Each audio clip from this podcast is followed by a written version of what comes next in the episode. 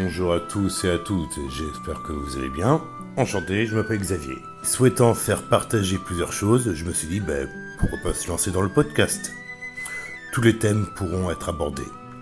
La vie est constituée aussi bien de souvenirs, d'interactions, de pensées, de principes, de conceptions, de vie, d'environnement ou encore de loisirs d'une manière globale.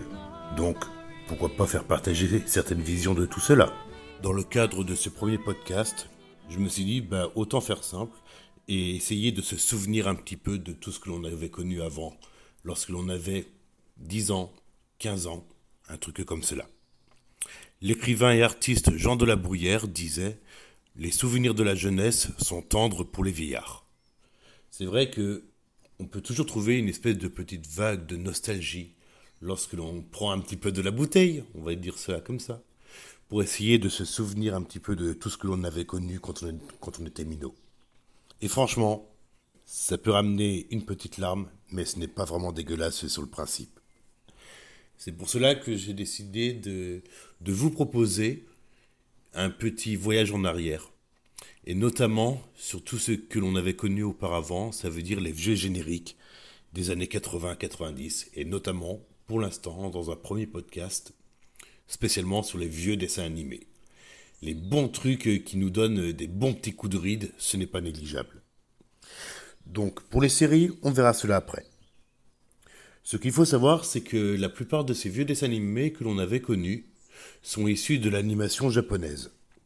Ça veut dire qu'au début des années 80, 90 même plutôt, il y a eu en fait toute une, toute une motivation pour la télévision française de vouloir faire connaître et vouloir divertir les enfants. Et en fait, comme à ce moment-là, les, Français euh, étaient un petit peu, on va dire, à la traîne pour pouvoir créés par eux-mêmes, ils se sont dit, ben, on va faire dans la facilité, un petit peu. Et c'est vrai qu'à ce moment-là, les, les, Japonais avaient la faculté de pouvoir faire des véritables chefs-d'œuvre dans le cadre des dessins, dans le cadre des histoires, mais ce n'était vraiment connu qu'au Japon. C'était pas du tout connu en Europe. Et en fait, il y a eu tout, ensemble, tout un ensemble de chaînes, genre à ce moment-là, des vieilles chaînes de, télé, comme la 5, qui n'existe plus maintenant. France 2, enfin, anciennement Antenne 2, qui est, qui est devenue France 2, et en plus TF1, qui est toujours d'actualité. Et en fait, il fallait un cadre, un cadre spécifique pour pouvoir mettre cela en évidence. Avant d'aller plus loin, je vais essayer de vous raconter un petit peu de l'histoire du manga, du vieux dessin animé, comment est-ce que cela a été créé à l'origine.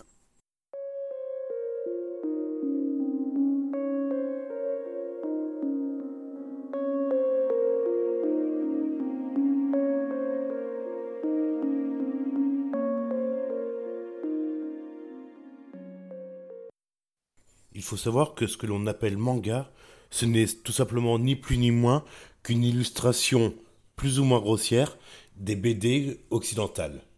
Ça veut dire que sur le principe, c'est vraiment dans un cadre pour pouvoir dépeindre des faits historiques, culturels, fantaisie, tout simplement par le moyen d'images et d'illustrations.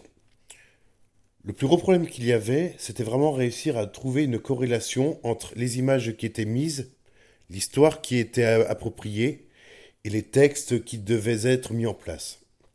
Et simplement, cette logique-là n'était pas obligatoirement des plus faciles pour les Japonais. Ce qu'il faut savoir, c'est qu'à partir de 1861, le Britannique Charles Wingham s'installe à Yokohama. Il s'installe là-bas pour pouvoir montrer la culture occidentale, les BD qu'il pouvait y avoir et montrer ça un petit peu au Japon, comment est-ce que cela pouvait fonctionner. Et à partir de ce moment-là, il s'est dit qu'il voulait mettre en avant un petit peu la culture japonaise et, et, la tradition japonaise, mais sur les moyens des bandes dessinées occidentales. En 1902, les premiers mangas que l'on connaît, non pas sous forme de livret comme on, comme on en trouve en ce moment, mais c'était plus sous forme de vieilles bandes dessinées furent dessinés par Okuten Kitazawa. Et ce furent les premiers, en fait, utiliser le terme manga japonais à proprement parler. C'est vraiment grâce à lui que les prémices des mangas furent mises en place. Après la guerre 39-45, dans le cadre d'une résurgence occidentale et japonaise, il y eut en fait un japonais qui fut très important qui s'appelle Osamu Tezuka. Et en fait, ce fut le premier créateur. Pour le Japon, ce fut vraiment un espèce de dieu. Ce, fut vraiment le premier créateur à proprement parler de l'institution du manga. Et c'est lui qui fut le premier investigateur pardon, de, du manga à proprement parler et de l'histoire japonaise. Il décida de créer justement cette bande dessinée à partir de la, de la guerre 39-45, à la fin de la guerre 39-45, cela dans un but de résurgence. Il a voulu donner un nouvel élan à la, jeunesse japonaise. Il a voulu les divertir. Il a voulu leur changer les idées et simplement leur donner un nouvel espoir. Si on va au Japon et que l'on parle du, de en fait Osamu tout le monde le connaît car c'est vraiment le précurseur de l'histoire du manga. Du manga livré sous forme de livres papier. À partir des années 70-80, de nouveaux inspirateurs ont décidé de mettre en animé, en version animée, toutes ces histoires papier, pour pouvoir donner justement une version visuelle et vraiment animée et vraiment qui bouge à la jeunesse actuelle, à cette nouvelle jeunesse-là, à cette jeunesse des années 70-80. Et c'est à partir de ce moment-là que justement des nouveaux animés comme Dragon Ball, Goldorak et tout cela où je vais revenir plus tard ont commencé à prendre forme.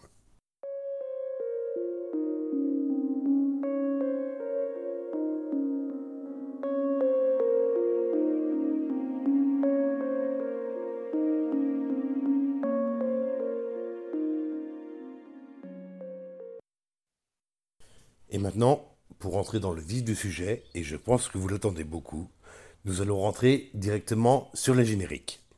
Nous allons répertorier cela en six catégories. Les mangas pour garçons, les mangas pour les filles, les mangas d'aventure, les mangas éducatifs, ceux qui sont historiques et les sportifs. Déjà, nous allons commencer par les mangas pour les garçons. Avant d'aller plus loin, autant vous verser une petite larme et commencer directement par quelques génériques.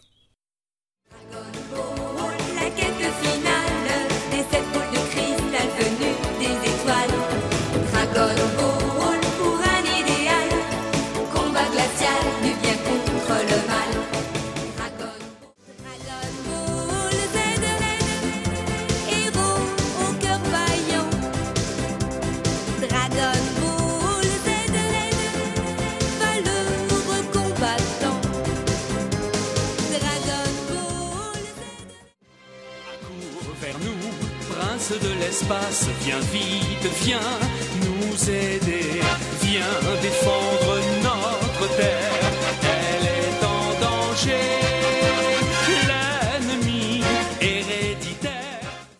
Voilà, Albator, le capitaine corsaire, il revient, Albator, pour les enfants de la terre.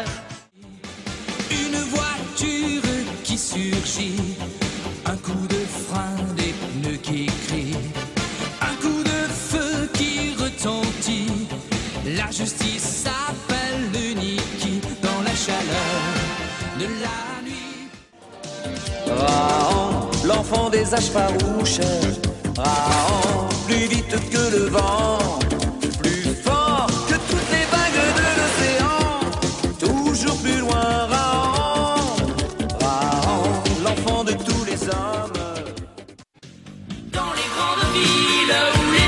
petits villages, devant nous défilent de jolis paysages.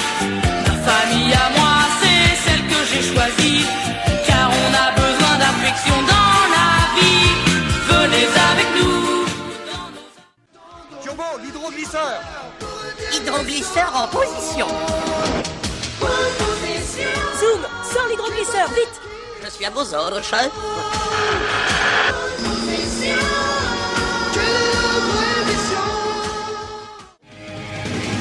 きしめた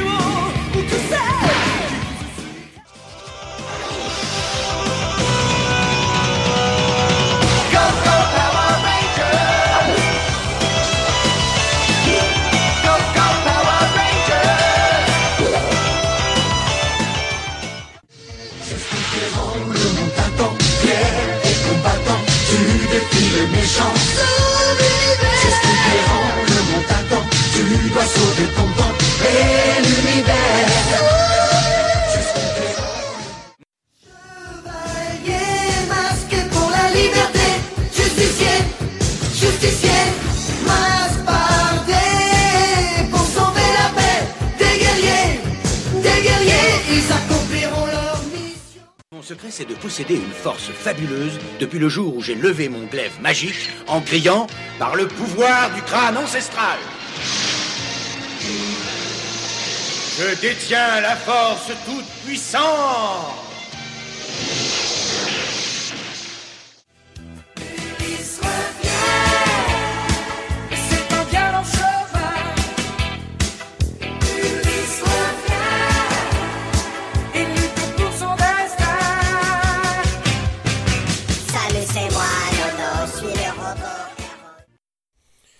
Voilà, j'espère que vous avez bien aimé cette première petite partie spécialement réservée au générique, spécialement pour les garçons, pour l'instant.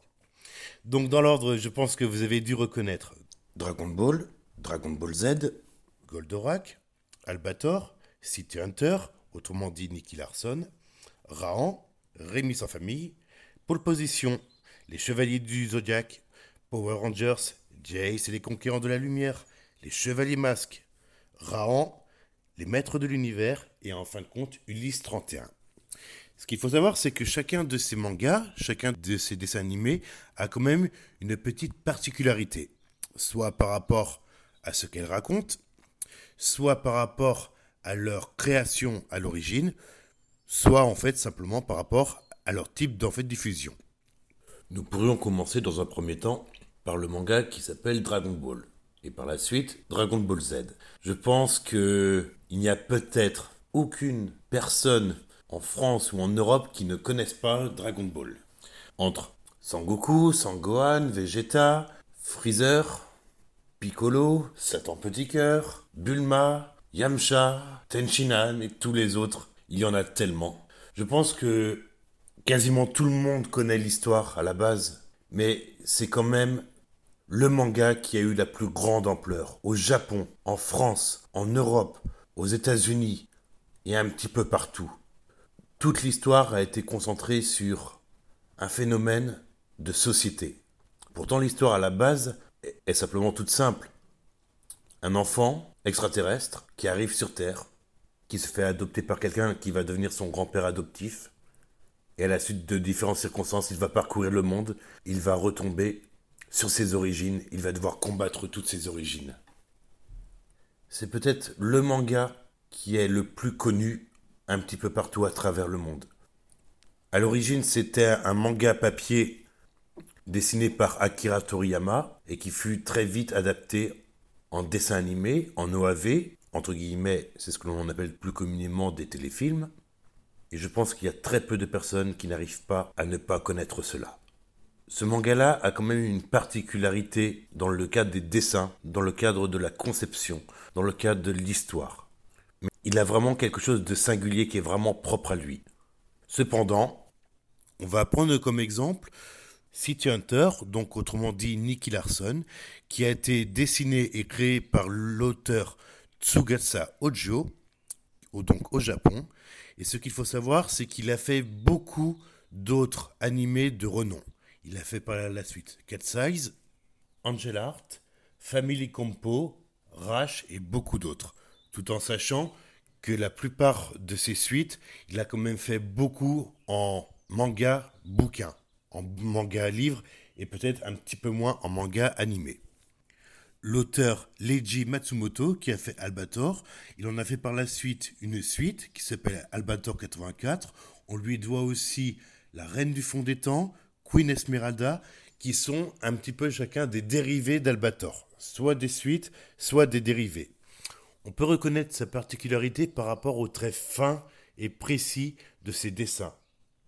Par exemple, dans l'animé, soit les héros sont en fait des personnes pardon, minces comme des fils, soit des petits avec un petit peu de ventre, mais toujours avec une singularité et en fait un faciès, des traits bien spécifiques à cette hauteur-là.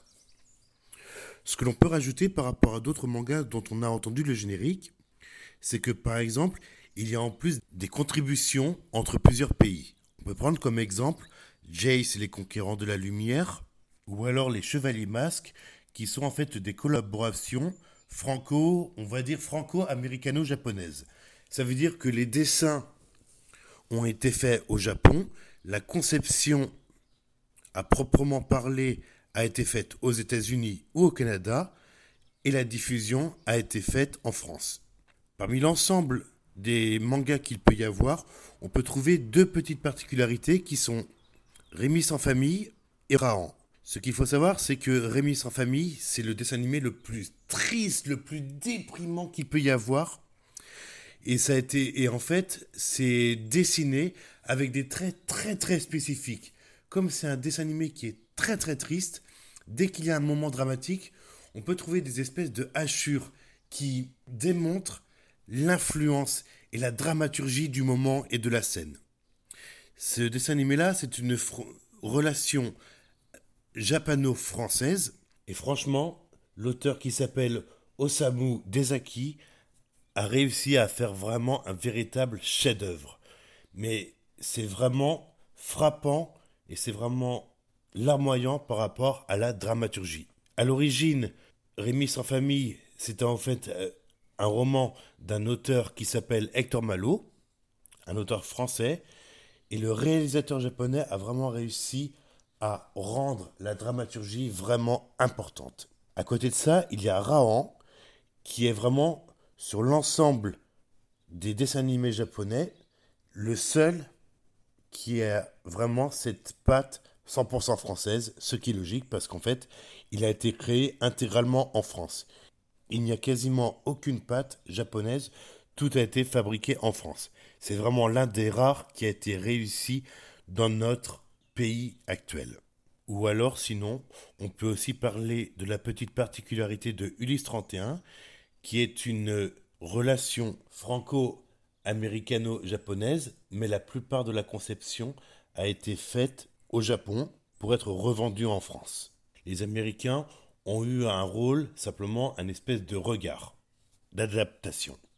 Ce qu'il faut savoir par rapport à Ulysse 31, c'est que, en tout premier, il y a eu en fait un pilote.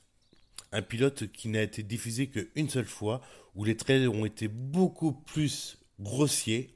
Le retour qu'il y a eu, l'auteur a eu en fait une énorme déception parce que ça ne rendait pas du tout comme il voulait. Il voulait vraiment que cela colle à la mythologie grecque, aux dieux grecs. Et simplement pour cette raison-là, il a été obligé de raser toutes les planches qu'il a eues et simplement refaire tout à nouveau avec des nouveaux personnages, une nouvelle adaptation et des traits beaucoup plus fins. Et maintenant, on va pouvoir passer à autre chose et ressortir un petit côté féminin pour certains, ou alors ce sera simplement des mangas spécialement pour les filles.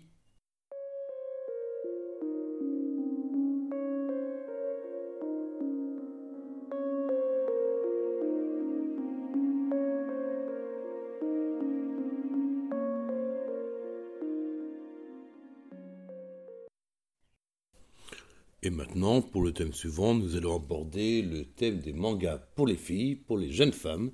Et exactement sous le même principe qu'avant, nous allons commencer par une petite compilation de plusieurs génériques.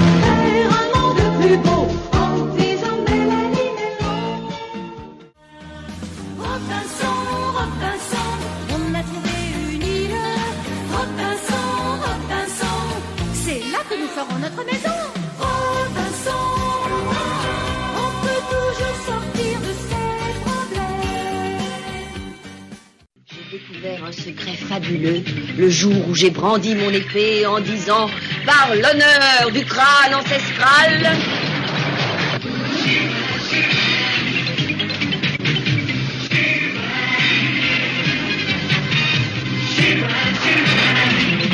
Je détiens le pouvoir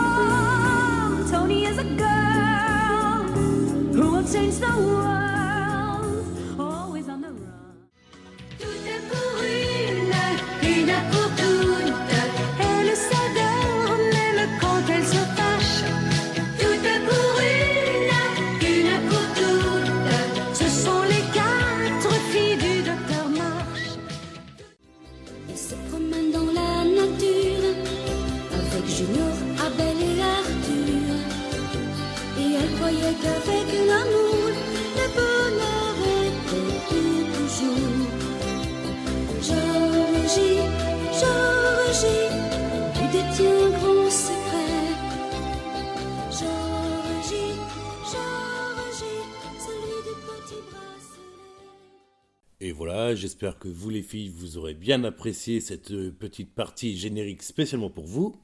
Donc vous avez pu reconnaître normalement dans l'ordre Crimi, Merveilleuse Crimi, Gigi, Jem et les hologrammes, Jeanne et Serge, Le Monde Enchanté de La Labelle, Flo et les Robinson Suisses, Chéra, Cat Size, Nadia ou Le Secret de l'eau bleue, Lucie l'amour et rock'n'roll, Cynthia ou Le rythme de la vie, Vanessa ou La magie des rêves, Princesse Sarah, Reporter Blues, Les quatre filles du Docteur March et Georgie. Ce qu'il faut savoir, c'est que cette petite catégorie-là de Magical Girl, on appelle comme cela Magical Girl, ce sont les catégories de filles qui sont vraiment des petites gamines et qui, après une petite période de transformation, peuvent se transformer en jeunes adolescentes, dans les 16 ans à peu près. Et à ce moment-là, elles peuvent intervenir un petit peu plus dans le monde qui leur entoure, un petit peu plus facilement que si jamais elles avaient 10 ans. Dans cette catégorie-là, on peut répertorier Crimi, Mer- Merveilleuse Crimi, Gigi, Vanessa ou la magie des rêves et indirectement le monde enchanté de la label qui est plus sur un petit côté sorcière. Ce but-là, c'était vraiment de faire rêver un petit peu les jeunes gamines pour savoir un petit peu comment est-ce que cela se passait pour qu'elles deviennent un petit peu plus adultes. Dans cette euh, catégorie-là, on peut trouver aussi Shera. Shera, c'est une, euh, espèce de dérivé de Musclor et les maîtres de l'univers. La, la société Filmation, au début des années 90, a voulu toucher un petit peu plus la catégorie féminine. Et en fin de compte, ils ont pris en fait le héros de Musclor, ils en ont fait une version femme, ils ont créé sa sœur qui s'appelle Shera. Et sur le principe, c'est exactement le même environnement, c'est exactement le même domaine, Sauf que ils ont simplement changé l'environnement un petit peu plus féminin. Il y a aussi un dessin animé, un manga qui s'appelle Reporter Blues et qui n'a pas beaucoup fonctionné en France. Il n'a eu qu'une seule saison. Et en fin de compte, celui-là, ce manga-là, a en fait la particularité d'être japano-italio-français. Ça veut dire que la conception a été faite au Japon, la distribution a été faite en Italie et la production finale a été faite en France. La petite particularité, c'est que c'est vraiment un très très beau dessin animé, très joli, malheureusement qui n'a pas beaucoup d'épisodes. Il n'a eu qu'une cinquantaine d'épisodes normalement, sauf que dans la réalité, il n'y a eu que 26 épisodes qui ont été diffusés en France, parce qu'en fait, en France, la série n'a pas du tout fonctionné, contrairement à l'Italie et contrairement au Japon. Ce qui est juste dommage, parce qu'en plus, cette euh, série-là se déroule dans le Paris euh, du début du 19e siècle, avec les décors, l'aménagement, la beauté de cette époque-là. Et franchement, si c'est un dessin animé ou un manga que je pourrais conseiller, il faut à tout prix que vous puissiez en fait découvrir. Et maintenant, nous allons passer au dessin animé éducatif.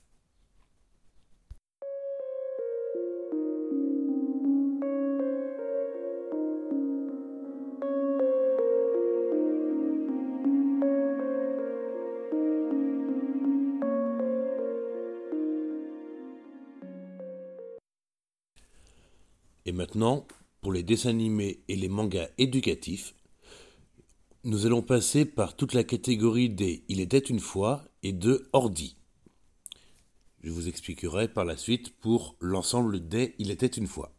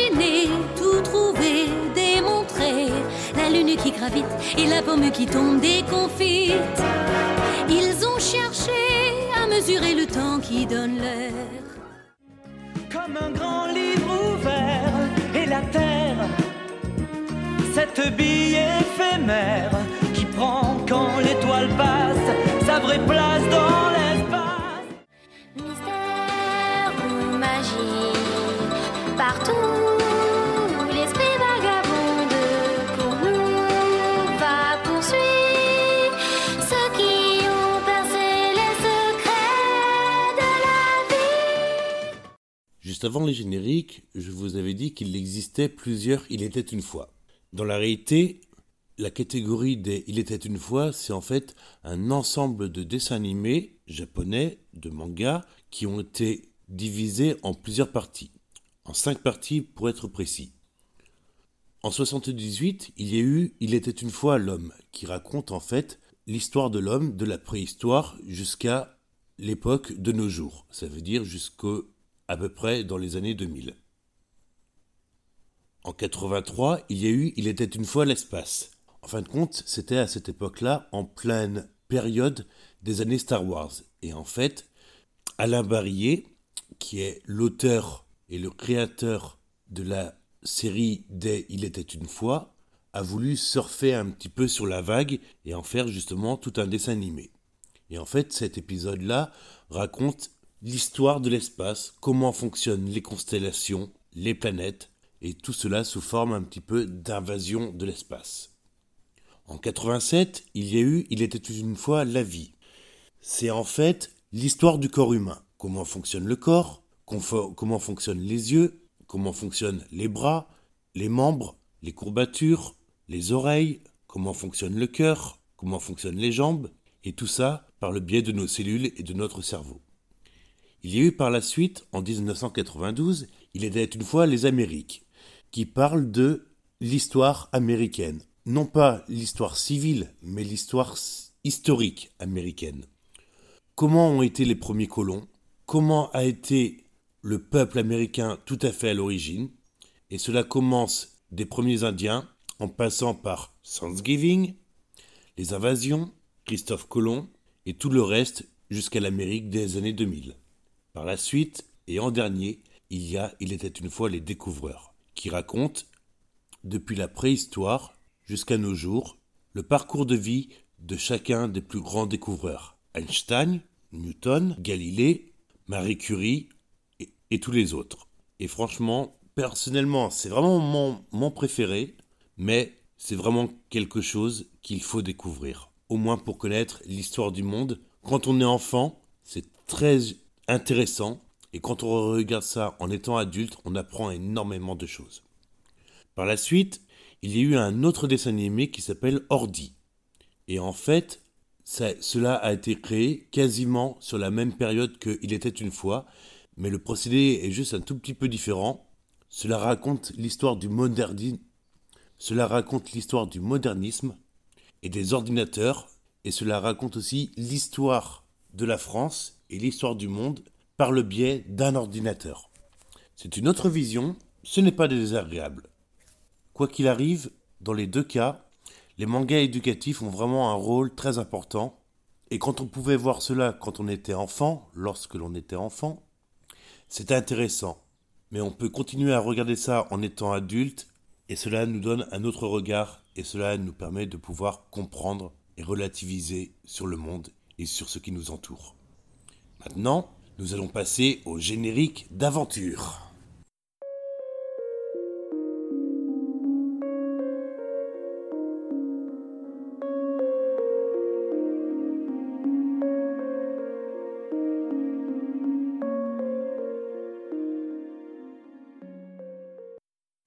Et maintenant, nous allons partir loin, très loin. On va partir à l'aventure avec tout un ensemble de génériques qui va vous rappeler des très très bons petits souvenirs.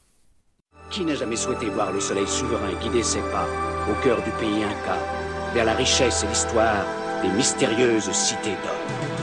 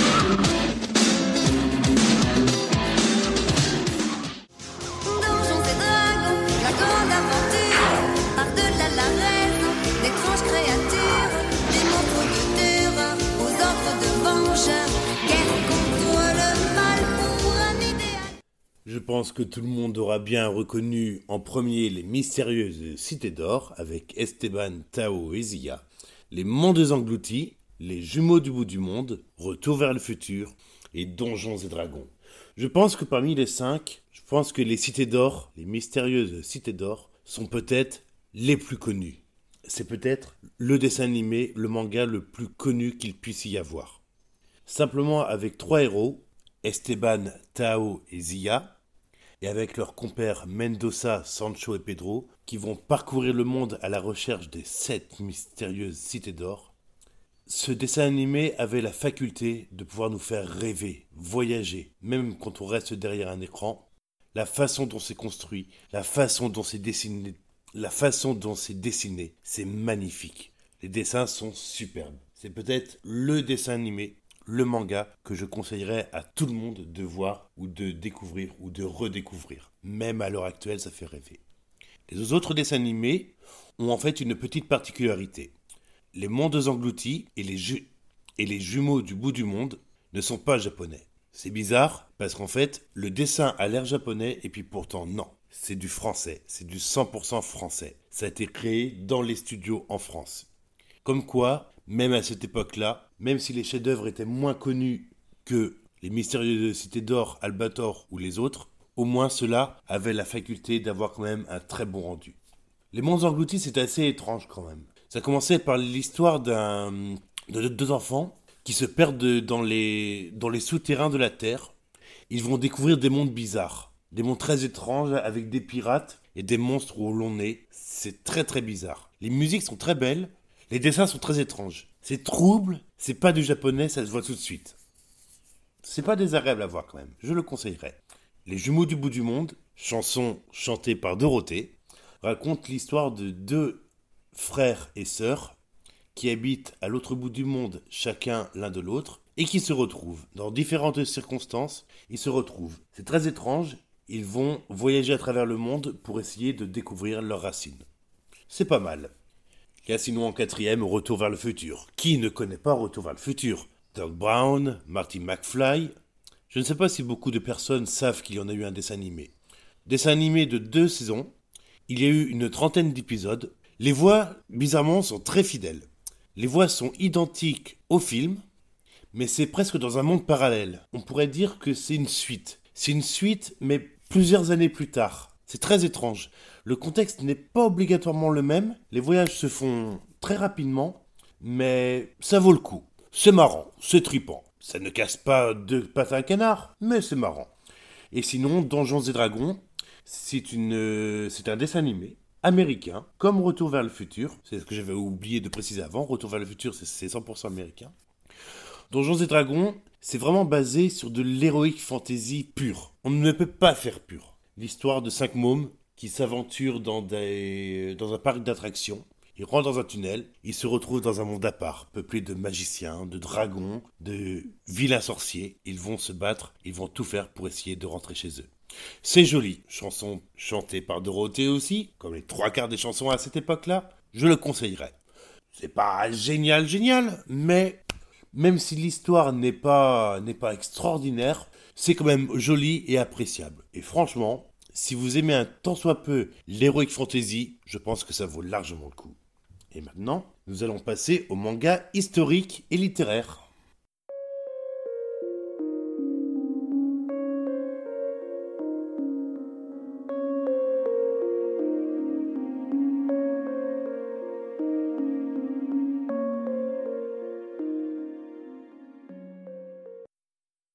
Quoi de mieux que l'histoire et la littérature pour nous faire évader?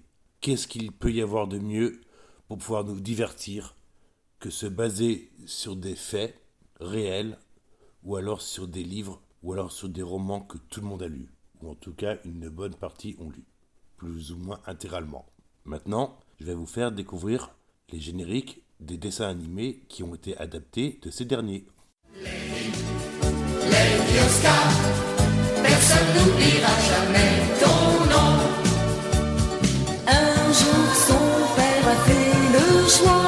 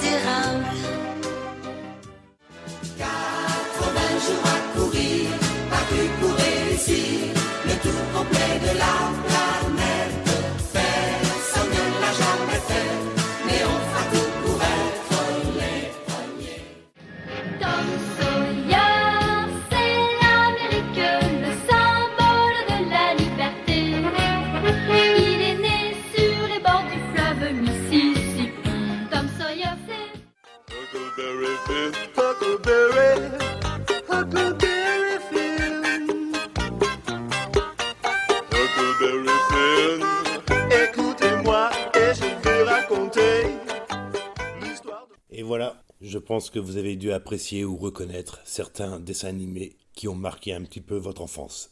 Vous avez pu reconnaître au niveau historique et littéraire Lady Oscar en premier, après Sherlock Holmes, Les Misérables, Le Tour du Monde en 80 jours, Tom Sawyer et Huckleberry Finn. Pour ceux qui ne connaissent pas, en gros, Lady Oscar, cela raconte l'histoire d'Oscar, qui est né logiquement en étant une fille, sauf que son père voulait un garçon, donc il va éduquer sa fille comme étant un homme. Cela se passe au niveau de la Renaissance, avec la prise de la Bastille et tout ce qu'il peut y avoir. C'est très joli, c'est très agréable, c'est quand même énormément pour les filles, mais avec un petit côté pour les garçons qui n'est pas désagréable. Par la suite, il y a Sherlock Holmes. Sherlock Holmes, bien connu, écrit par Sir Arthur Conan Doyle, mais la petite particularité, c'est que ce ne sont pas des êtres humains, ce sont des animaux. On peut trouver des chiens et des chats dans le rôle de Sherlock Holmes, Watson, Moriarty et tous les autres. C'est quand même en grande partie des chiens. C'est joli. Et en fait, L'un des auteurs les plus connus s'appelle Hayao Miyazaki. Beaucoup de personnes doivent connaître cet auteur car en fait c'est lui qui est à l'origine des fameux studios Ghibli qui ont fait Princesse Mononoke, Le tombeau des Lucioles, Le château de Cagliostro, Porco Rosso et tous les autres. C'est vraiment le premier auteur, dessinateur qui a eu et qui a toujours une énorme ampleur au Japon. Et même la plupart de ses films sont toujours reconnus et vraiment très très reconnus ici en France et même à travers le monde. Les prémices de son dessin sont assez sommaires, mais les histoires sont tellement fidèles aux aventures de Sherlock Holmes et des romans d'en fait Arthur Conan Doyle. Je le conseille, au moins simplement pour les dessins, regardez et découvrez. En troisième, Les Misérables, est-ce qu'il y a vraiment besoin de connaître ou de faire connaître cette histoire? Cosette, Gavroche, Fantine, toute l'histoire des Misérables au début du siècle. Adapté pour les enfants bien sûr. Les dessins sont très agréables. L'histoire est quand même beaucoup raccourcie. On passe très très vite sur la Révolution française et on n'entend quasiment pas parler de l'aventure de Fantine, la mère de Cosette, mais sinon, d'une manière globale, c'est vraiment très joli et c'est vraiment spécialement adapté aux enfants. Le Tour du Monde en 80 jours et Tom Sawyer, il n'y a même plus besoin de, présenter cela. La petite particularité du Tour du Monde en 80 jours, c'est comme Sherlock Holmes. Ça veut dire que ce sont aussi principalement des animaux. Ce, ce ne sont pas que des chiens. Il y a des lions, des girafes, des panthères et un petit peu tout type d'animaux qui sont adaptés pour le Tour du Monde en 80 jours. C'est assez fidèle au bouquin. Le voyage est quand même un petit peu plus raccourci et en fait les, ro- les romans rentrent beaucoup plus en profondeur, ce qui est logique que sur le principe. Parce qu'en fait on ne peut pas toujours, même si c'est sur une série, on ne peut pas adapter à 100% les sentiments et les pensées de tout ce qu'il peut y avoir par rapport au- héros. Donc c'est tout à fait logique. Tom Sawyer, tout le monde connaît l'aventure d'en fait Tom Sawyer. Au début de l'histoire américaine, au début du siècle, un jeune homme, un jeune enfant, très très turbulent à l'école, qui veut découvrir le monde et qui veut devenir très indépendant. Tout le monde connaît, je pense qu'il n'y a même plus besoin de résumer l'histoire. Huckleberry Finn, c'est un petit peu différent. En fait, Huckleberry Finn, il n'existe quasiment pas en France. Il n'est quasiment jamais passé en France. Car en fait, on peut trouver sur Internet des petits extraits des génériques par-ci par-là où la qualité est très moyenne. Mais en fait, ça a dû être peut-être diffusé une fois. Moi, j'ai souvenir de l'avoir vu une seule fois quand j'étais très très jeune. C'est en fait, en fait la suite directe de Tom Sawyer, mais ça suit le parcours de Huckleberry Finn, donc son meilleur copain, dont le père le battait. Il n'avait pas de mère. Et en fait, il essayait de s'enfuir à travers l'Amérique. Mais ça a été très très peu connu. Et en fait, tous les extraits que l'on peut trouver sont très c'est pas super beau à voir. Même l'histoire, elle, elle est pas, c'est pas des plus passionnantes. L'histoire est vraiment passionnante de Mark Twain. Quand on lit les, livres, c'est assez prenant. Mais le dessin animé à proprement parler, il n'est pas, non, il n'est pas super. Il y a, il y a beaucoup de coupures par rapport au bouquin, énormément. Ce qu'il faut savoir, c'est qu'en fait, c'était vraiment l'Amérique du début du siècle, où les Noirs étaient vraiment diminués et régressis. Leur rôle était vraiment mineur. Et là, par exemple, dans le dessin animé, on n'en voit pas beaucoup. On ne voit pas beaucoup de Noirs américains, originaires, d'Afro-américains. Et en fait, ça ne relate pas beaucoup l'histoire. C'est pas assez fidèle. Je pense que c'est à découvrir pour que vous puissiez vous faire un avis. Après, ce que je dis, c'est un avis que personnel. Ce n'est vraiment que personnel. Peut-être que si vous essayez de trouver des épisodes de Club Finn, du dessin animé, et que vous lisez en parallèle le bouquin, vous pourrez vous faire un avis autrement. Maintenant, ce sera à vous de voir. Et maintenant, nous allons passer au dessin animé sportif.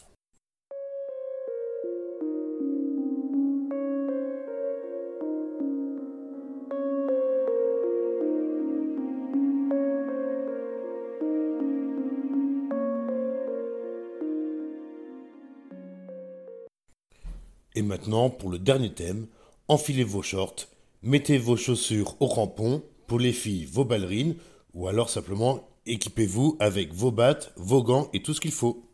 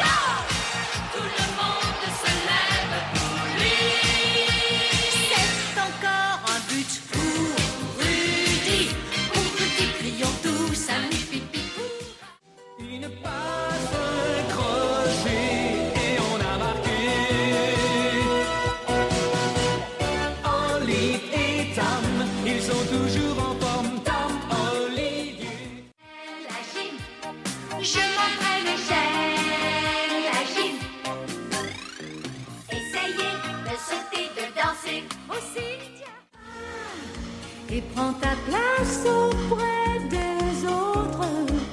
Défonce-toi, tu vois. Il faut apprendre à te défendre. Et voilà, j'espère que vous aurez apprécié cette dernière petite compilation, vraiment centrée sur le sport. Aussi bien sur le foot, que sur le baseball, que sur la gymnastique. Plus pour les filles, bien sûr. Vous avez pu reconnaître en premier l'école des champions, en deux les buts pour Rudy, en trois Olivier Tom, autrement dit Captain Tsubasa, en quatre Cynthia ou le rythme de la vie, en cinq Théo ou la batte de la victoire. Je vais devoir être 100% objectif, ce sont les 5 seuls où je me souviens que ces mangas et animés japonais ont eu vraiment une bonne ampleur en France. Je sais qu'il y en a eu d'autres, mais je ne connais pas vraiment tous les titres par cœur, donc je suis vraiment désolé pour cela. Ce qu'il faut savoir, c'est qu'au au début des, des années 90, le dessin animé, le manga japonais sportif le plus important, c'était en fait Olive et Tom. En japonais, il s'appelle Captain Tsubasa.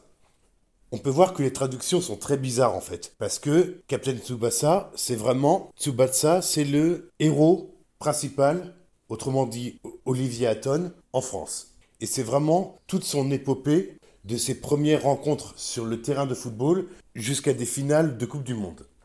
Les traductions sont vraiment bizarres en fait, parce que Contrairement au Japon, le titre français, Olivier Tom, n'a vraiment rien du tout à voir, presque rien à voir, avec l'histoire à proprement parler. Car en fait, les deux protagonistes complets, c'est en fait Olivier Hatton et Thomas Price. La seule différence, c'est que dans le dessin animé, Thomas Price a en fait un tout petit rôle, quoi. On le voit pendant, je crois me souvenir, pendant une quinzaine d'épisodes, à peu près, un truc comme cela. Et après, il disparaît. Il part, euh, je crois, dans une autre équipe, je sais plus du tout où. Et l'histoire après ne se concentre réellement que sur Olivier Hatton. Ce qui est juste bizarre par rapport au titre français, parce que normalement, par rapport au titre, c'est qu'en toute logique, on devrait suivre l'épopée complète des deux héros. Alors que là, non. C'est vraiment euh, Olivier Hatton qui est le héros principal. Et les traductions, mais j'en parlerai plus tard, mais c'est vrai que d'une manière globale, les traductions des dessins animés japonais ne sont pas toujours fidèles aux histoires. Le premier générique que vous avez entendu, c'est L'école des champions. Le deuxième, c'est Le but pour Rudy. Il faut se souvenir que dans les années 90, il y a eu en fait une espèce d'énorme ampleur pour le sport collectif d'une manière globale, notamment pour le football. Et c'est justement à cette période-là où les clubs de sport ont eu en fait une espèce de résurgence très importante. Il y a eu énormément d'inscriptions dans les clubs aussi bien en France qu'au Japon, en Espagne dans plusieurs pays d'Europe et même partout dans le monde. Et justement, tous les créateurs, tous les réalisateurs de dessins animés japonais ont voulu s'inspirer de ça. À la suite de la diffusion de ces dessins animés, il y a eu justement encore plus d'inscriptions. Si on se spécialise spé- vraiment sur le football à proprement parler, dans les années 90, il y a eu vraiment une ampleur vraiment très importante pour le football. Tous les mangas et animés ont, ont vraiment beaucoup participé à tout cela. En quatrième, vous avez entendu Cynthia ou le rythme de la vie. Ça raconte en fait l'histoire euh, d'une jeune fille. C'est un petit peu dans la même lignée que, que Jeanne et Serge à ce moment-là. C'était vraiment en fait bon du sport quand même. Principalement pour les filles, faut pas charrier. Mais c'était vraiment suivre le parcours d'une jeune fille, environ dans les 15 ans, 16 ans, qui essaye de partir du plus bas de l'échelle dans les clubs sportifs. Dans le cadre de Cynthia, c'est faire de, de la gymnastique pour arriver sur des rôles de champion du monde. Et c'était pareil pour Jeanne et Serge à ce moment-là. Il y a en plus Théo ou la batte de la victoire, que vous avez pu entendre en cinquième position. Ce manga-là a été en fait beaucoup moins connu. Il a été diffusé dans le Club Dorothée et sur l'A5 à ce moment-là. Mais ce n'est pas le genre de manga animé qui a eu une ampleur réellement importante en France. Le baseball à ce moment-là, même peut-être encore maintenant, n'est pas vraiment le sport de prédilection. Quand on parle un petit peu autour de nous, on se rend compte que le sport qui est vraiment de prédilection, c'est vraiment le football sans arrêt. Cela avait commencé dans les années 90, mais même encore maintenant, c'est toujours d'actualité. Et c'est pour cela que justement, ce qui est très bizarre, c'est qu'il y a des sports comme la gymnastique classique pour les filles, ou alors le baseball, ou alors le tennis, ont quand même une importance beaucoup moins importante en Europe, si on se spécialise vraiment par rapport aux dessins animés et aux mangas, contrairement au Japon, où les autres sports sont vraiment mis sur des équités. Et c'est pour cela que même de nos jours, la plupart des sports et la plupart des mangas animés sportifs ont toujours une continuité et ont toujours une ampleur au Japon. Contrairement à la France, où en fait quand on regarde un petit peu, on a beaucoup moins d'effervescence par rapport à tous les sports qu'il peut y avoir. Si on met à part le football qui, quoi qu'il arrive, aura toujours une ampleur de plus en plus importante, les autres sports, peut-être à part le rugby, mais il n'existe pas de manga animé spécialement sur le rugby, ou en tout cas moi je n'en connais pas, les autres sports, en France en tout cas, auront toujours beaucoup moins d'ampleur que les autres sports comme le football, qui sont beaucoup plus, on va dire, standards. Standards, mais quand même beaucoup plus populaires. Et voilà, nous avons donc terminé pour cette première partie, spécialement pour la démonstration et la reconnaissance des génériques et des mangas japonais. Maintenant, tous ces mangas japonais ne sont pas parfaits, en plein de points. Il y a beaucoup d'erreurs sur plein de choses. On va donc, dans la seconde partie, en faire une petite analyse.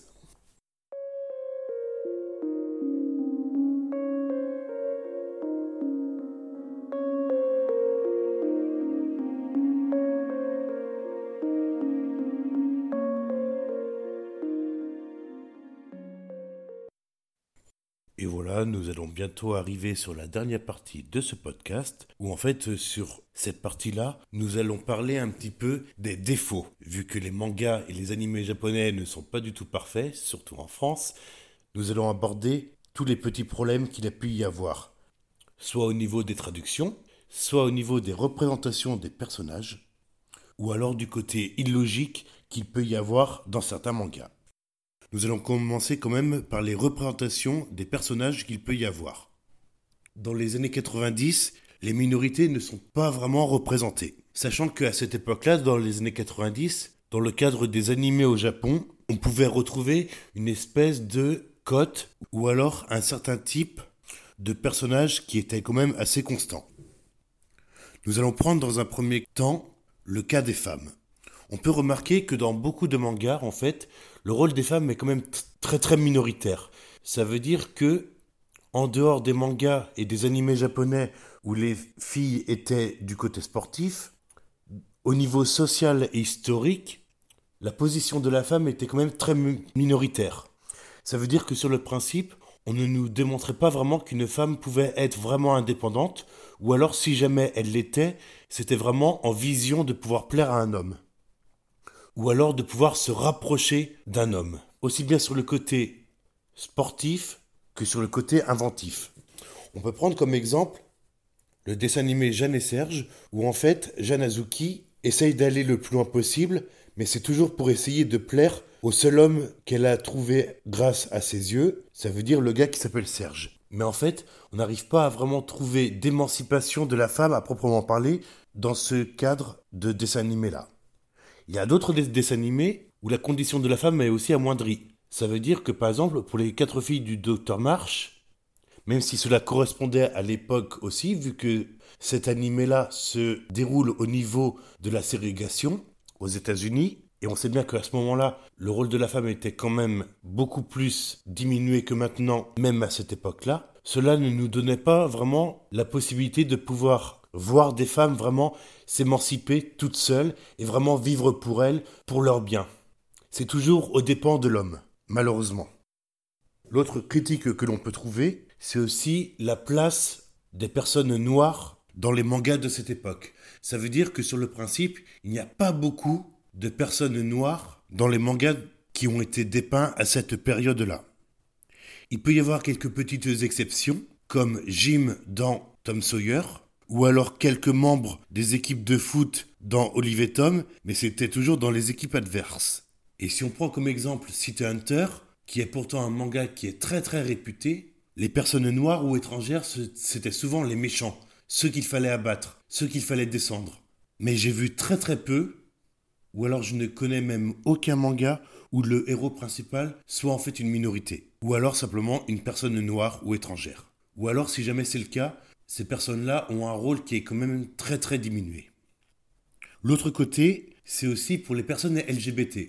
Parmi tous les mangas de cette époque-là, je pense que l'un des points qui n'était pas du tout représentatif de la société de cette époque-là, c'était qu'il n'y avait aucune personne, aucun héros, et même on ne pouvait avoir aucun personnage homosexuel, aussi bien gay que lesbien.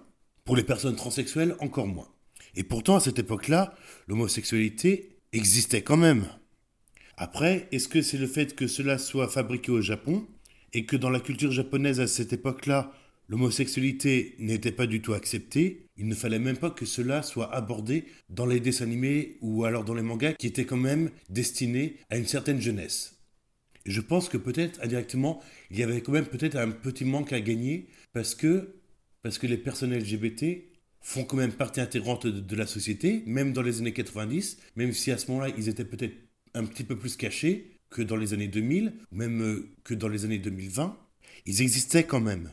Donc c'est quand même dommage qu'il n'ait pas pu y avoir cela. L'autre point que l'on peut aborder, c'est aussi les stéréotypes. Ça veut dire que l'on peut trouver dans pas mal de mangas les hommes d'un côté, les femmes de l'autre. Et en fin de compte, la plupart des hommes avaient aussi leur propre caractère. L'homme, par principe, devait être intelligent, robuste, il devait diriger tout ce qu'il pouvait y avoir autour.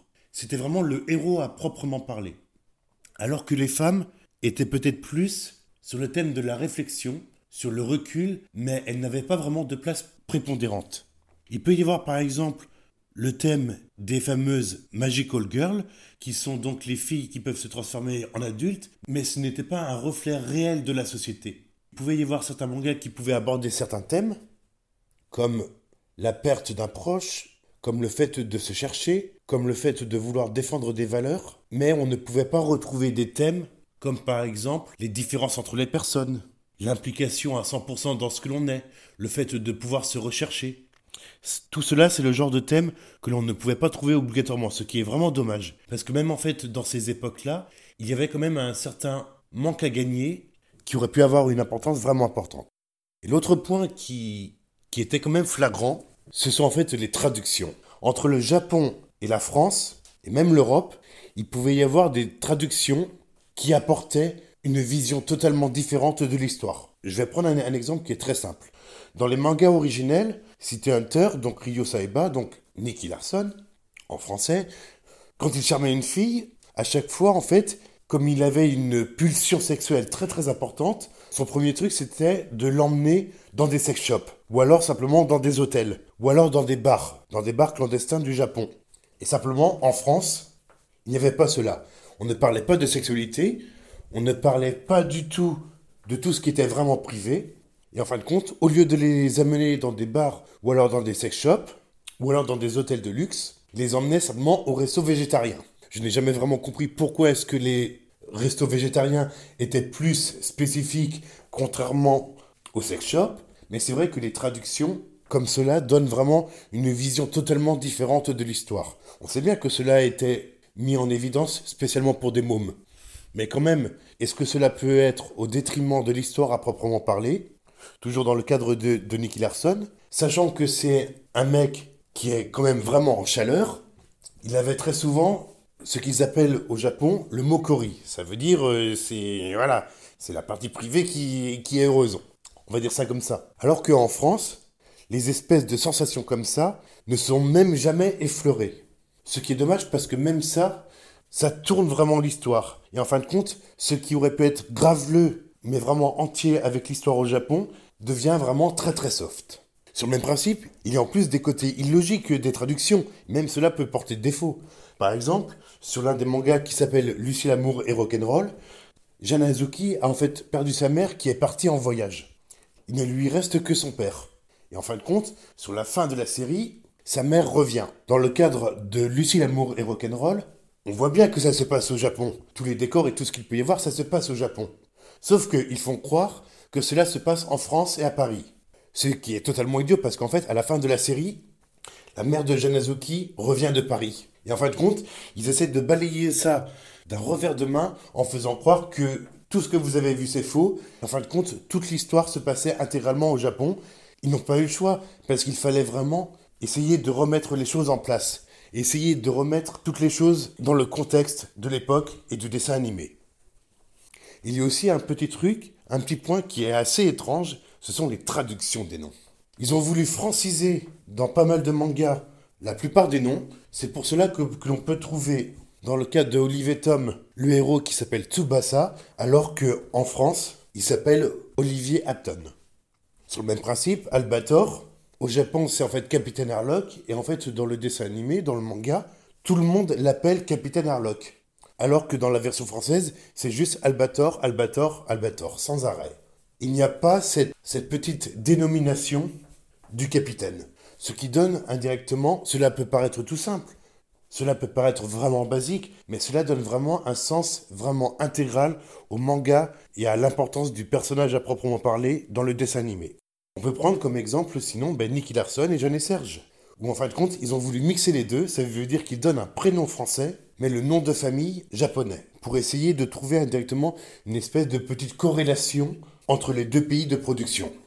Le seul truc qui peut être dommage, c'est vraiment que l'on nous fasse croire que un dessin animé qui est tourné où l'histoire se déroule dans un pays européen soit en fait totalement faussé du fait même soit du nom, soit du lieu où l'action se déroule.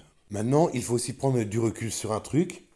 Il faut peut-être se mettre aussi à la place des années 90 où en fait, dans les années 90, il y avait peut-être une espèce de petite innocence. Ou alors il y avait une vision du manga et du dessin animé qui devait être appropriée vraiment aux enfants ou aux adolescents de cette époque-là. Est-ce que le prix à payer, c'était vraiment de faire l'impasse sur tout ce qui pouvait éviter de choquer toute la jeunesse de ce moment-là? C'est quand même dommage parce que indirectement, c'était quand même au détriment de la qualité du manga à proprement parler. Et maintenant, pour terminer ce premier podcast, je vais vous laisser une petite surprise.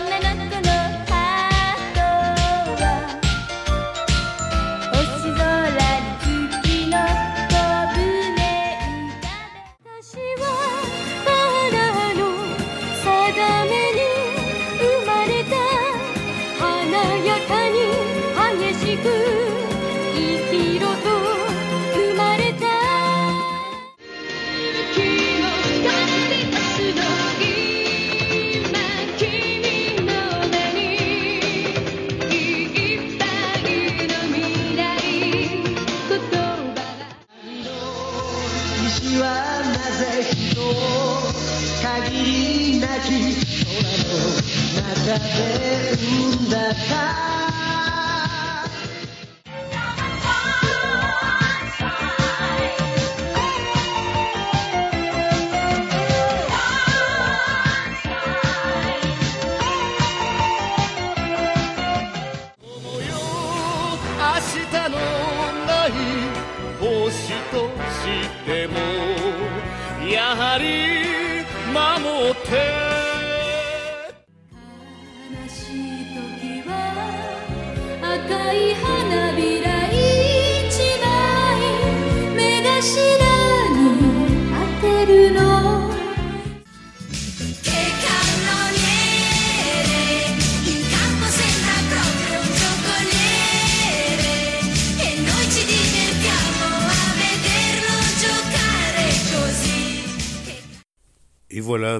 de ces musiques, vous avez pu entendre les génériques de début en version originale en japonais.